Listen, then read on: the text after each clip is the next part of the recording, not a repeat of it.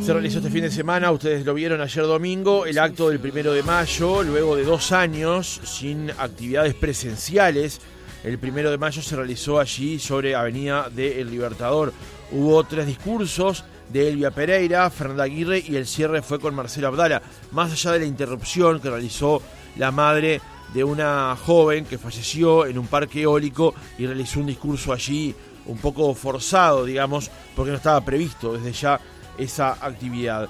Marcelo Abdala realizó un discurso con algunos planteos y críticas hacia el gobierno y también planteaba allí una serie de medidas que la administración podía tomar en un contexto determinado. Objetivamente, por la dureza y la frialdad de los datos de la realidad material que es económica, objetivamente se viene impulsando un proyecto de desarrollo, de crecimiento excluyente, concentrador de la riqueza y que exacerba la desigualdad natural en un régimen en donde los poderosos siempre van a tener mejores condiciones para reproducir y aumentar su ganancia que las grandes mayorías de nuestro pueblo. Luego del acto del PIT-CNT vino una conferencia de prensa del ministro de Trabajo, Pablo Mieres, lo compartíamos más temprano aquí en nuestro programa. Vamos a conocer ahora opiniones políticas con respecto al acto del PIT-CNT de ayer, del primero de mayo. Estamos en comunicación con la senadora del Partido Nacional, Graciela Bianchi. Senadora, ¿cómo le va? Buenos días. Buenos días, ¿cómo le va? ¿Cómo, les va? ¿Cómo están? Muchas gracias por acompañarnos. senadora, ¿qué, ¿qué opinión le merece esta, por ejemplo, esta frase?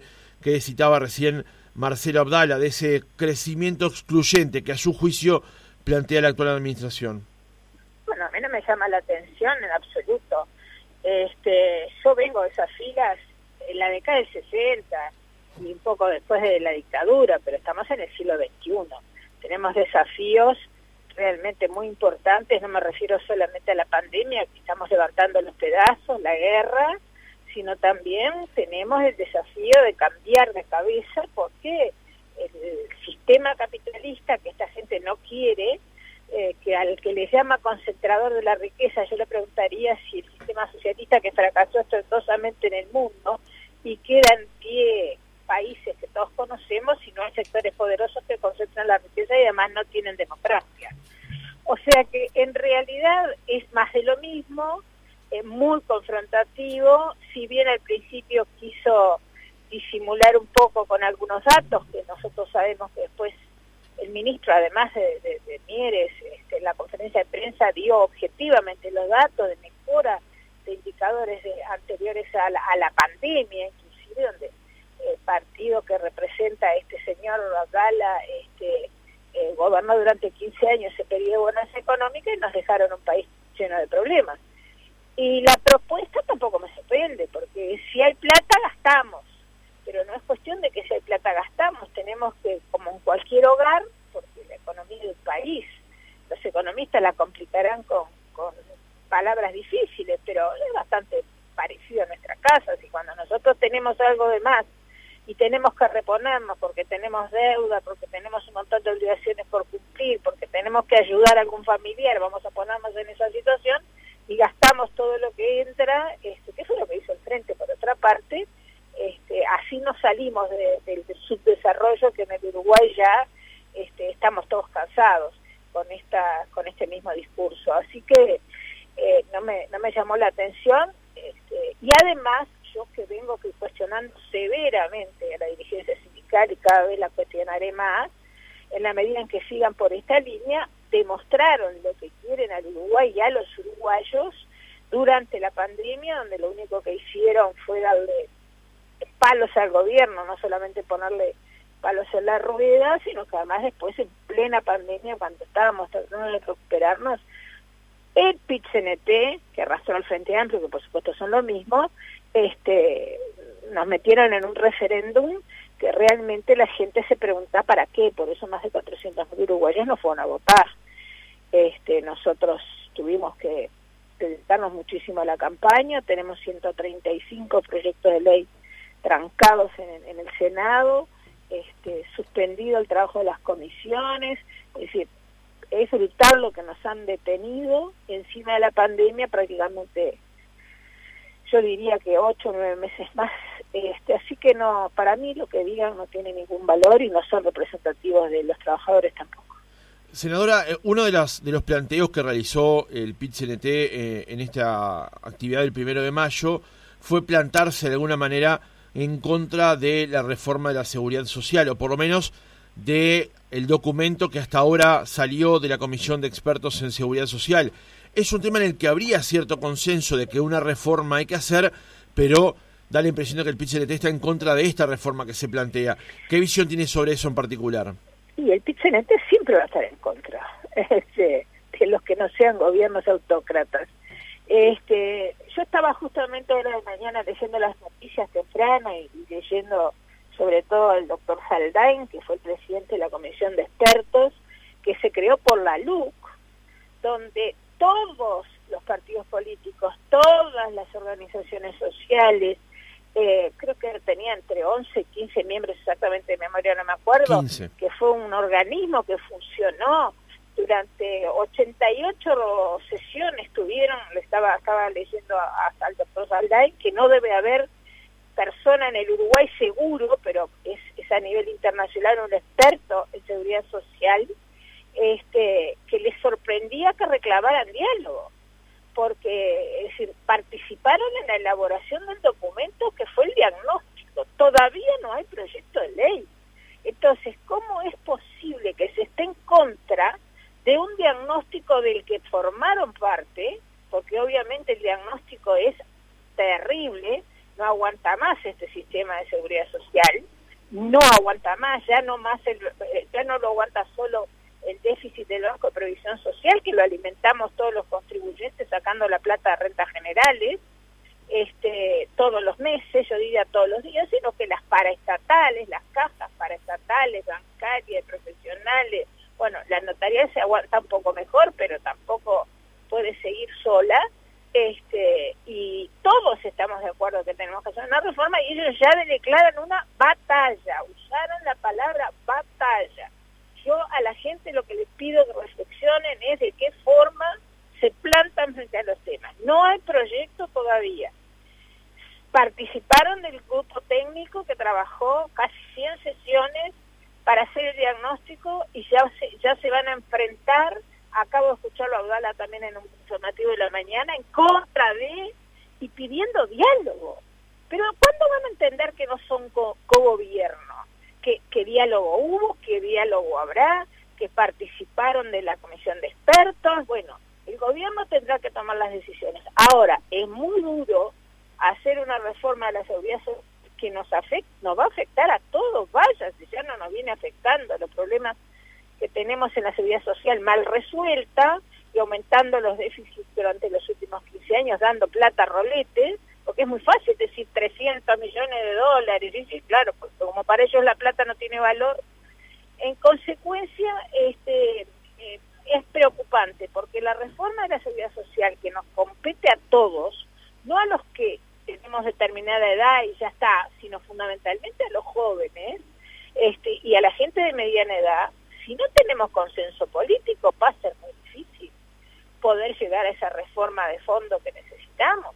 En consecuencia, no me sorprende por un lado, ya, ya hablaron de recoger firmas, después alguien les dijo, cuidado muchachos, que no se puede hacer referéndum contra leyes de, de normas de seguridad social. Bueno, tengan iniciativa del Ejecutivo. Eh, a ver, yo sinceramente me tengo que que controlar mucho este para para no enojarme un poquito más no porque me enoje a nivel personal en absoluto pero que tengamos que seguir luchando yo tengo 68 años que que tenga que seguir escuchando las mismas cosas que escuchaba cuando tenía 15 y además esa postura del no primero que nada a pesar de que quisieron el sí al referéndum y perdieron es muy riesgoso para el Uruguay el tema este, de esta postura de oposición radical, este, nada menos que un tema que nos preocupa a todos y que nos va a afectar a todos y nos está afectando.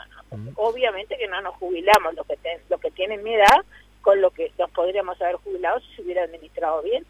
y se hubiera si se hubieran dado cuenta que el mundo cambió, que nosotros tenemos además una, un nivel de envejecimiento de la población muy grande, poquitísimos nacimientos, los jóvenes en general, los mejor formados, emigran, en consecuencia o nos ponemos en serio a ver cómo resolvemos el tema y nos sacrificamos todos un poco o esto explotará por los aires.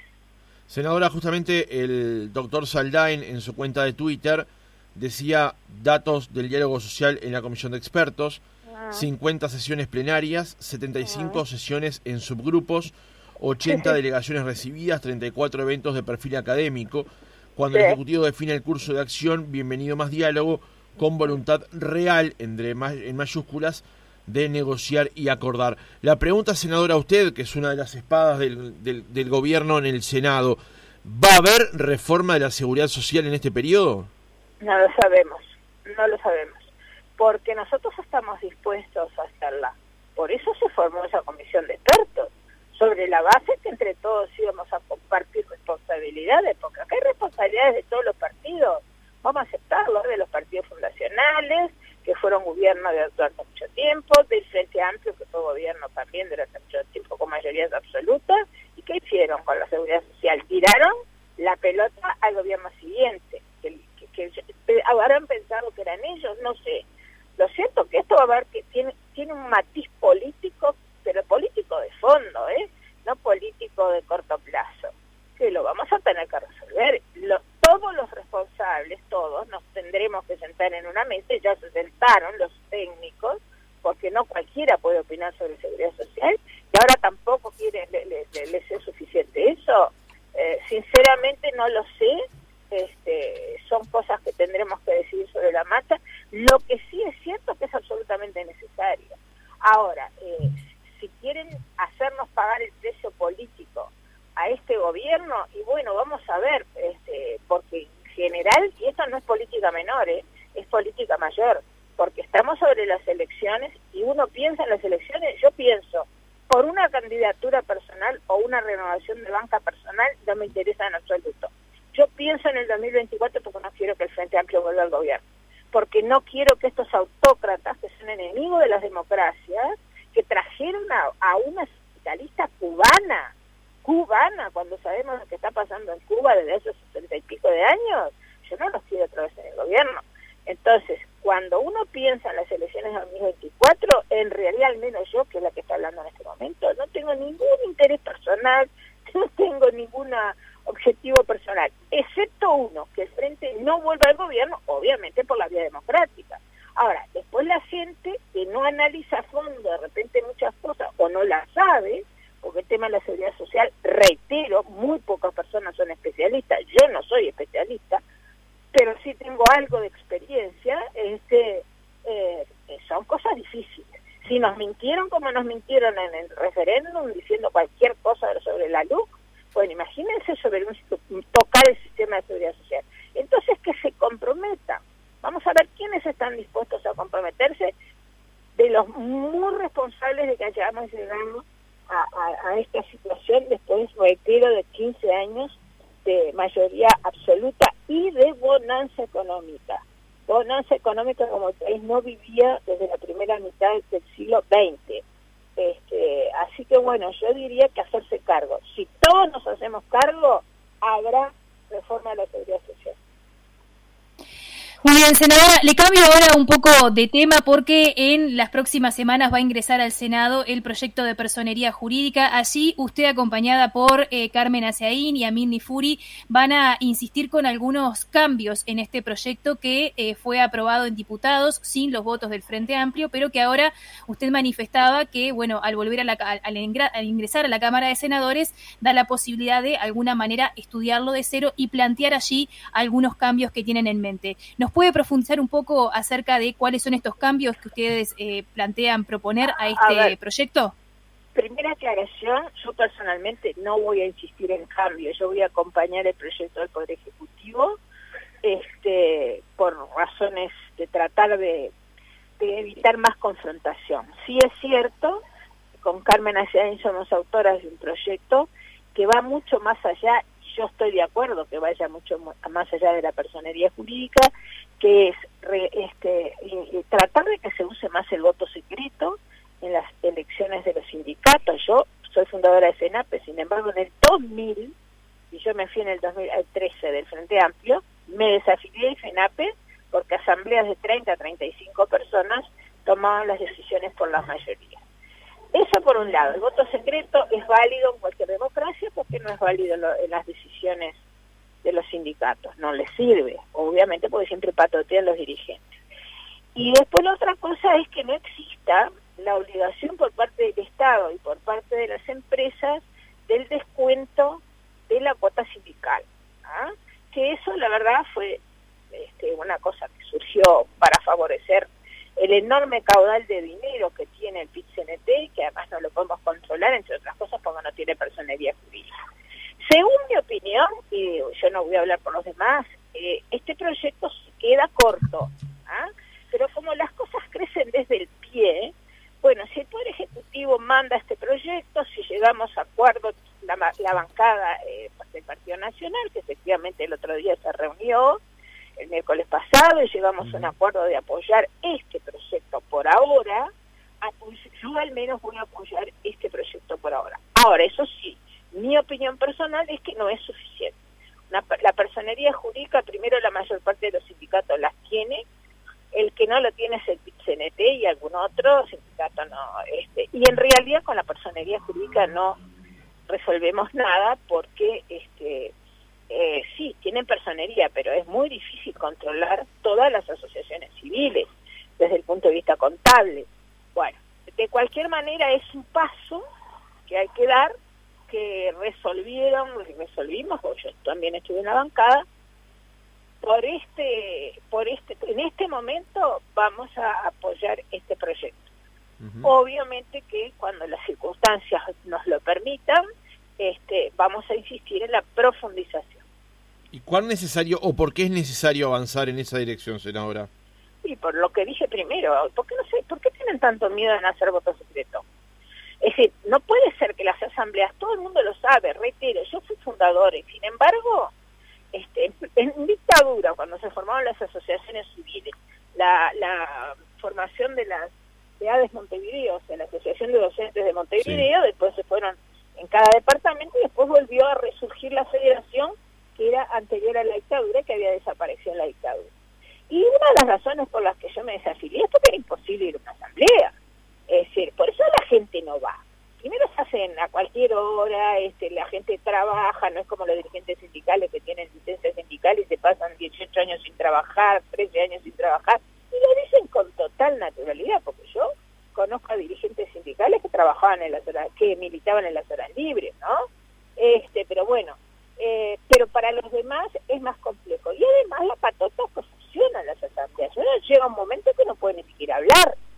Este, yo me desafié concretamente porque cuando 34 profesores un sábado de tardecita decidieron ocupar con los estudiantes en las ocupaciones contra la reforma de rama y así estamos todavía tratando de hacer una reforma educativa.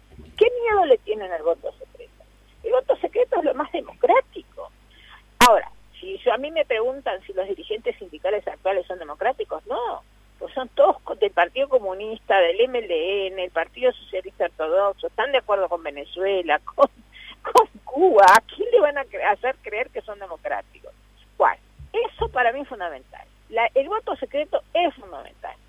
Este, y después, bueno, obviamente que lo que ha pasado en los últimos años es que se han empoderado enormemente desde el punto de vista económico, uno ve hasta cómo están vestidos los dirigentes sindicales, la verdad, no parecen trabajadores, este, eh, no es que no tengan derechos, sí, claro, pero conociendo de ellos, si trabajaran además. Este, y además el tema de, de, la obligatoriedad de que reciban la cuota les, les da un flujo de dinero permanente inconmensurable. que permite las movilizaciones, financiar el referéndum, porque eso es lo que tuvieron que salir a pedir 500 mil dólares prestados, que dijo Pereira cuando todavía en el PCNT, para, para hacer, por favor, eso no se lo cree nadie. Entonces, este, esas cosas hay que cortarlas. Por eso lo creo, yo creo que acepto la postura del gobierno al que pertenezco, obviamente en este momento por algo el presidente nos pide este, este proyecto, vino así, este, pero bueno, después veremos. Bien, senadora, justamente usted estaba haciendo referencia a que fue fundadora de FENAPES. Hace pocos días finalizó el trabajo de la comisión investigadora. Finalmente, en la jornada de hoy, eh, Marcel Slamovich, el dirigente de FENAPES que se encuentra en estos momentos separado del cargo, dijo que van a ir a la justicia penal para que se termine con todo este circo. ¿Qué opina con respecto a lo que fueron las declaraciones de Slamovich? Bueno, si te lo digo, si lo digo como abogada, este señor va a tener que cursar por lo menos de nuevo secundaria para aprender un poco de educación cívica, denuncia penal contra quien contra una contra una comisión este parlamentaria. No, no, no me cierra, este, la verdad, eh, no, no hay manera, este, primero, segundo, todos sabemos, yo trabajé 42 años en la NEP y todos sabemos, este, que siempre usaron el poder sindical para para llevarse por delante entre otras cosas, este, el reglamento de inasistencias. Y los directores fueron muchas veces amenazados, presionados. Yo he visto caer directores por, por tener problemas con dirigentes sindicales, los vi, puedo dar los nombres, no los voy a dar porque no me parece ético.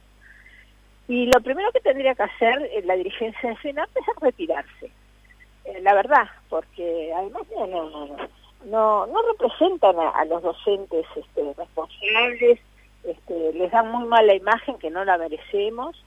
Este, y bueno, y reitero, no sé si reírme o llorar de tener un profesor que si diera clase, dentro de todo menos mal que con las licencias sindicales no da clase, pero que diga semejante disparate desde el punto de vista jurídico me refiero, ¿no? ¿Y qué le van a ir a decir al fiscal? Este, terminemos con el circo, el circo es un delito, qué sé yo, la verdad que sinceramente me da vergüenza. Este, sinceramente, lo que me, me producen ese tipo de declaraciones es vergüenza. Senadora Graciela Bianchi del Partido Nacional, gracias por haber estado otra mañana con nosotros. Gracias a ustedes, ¿eh? Buenos días.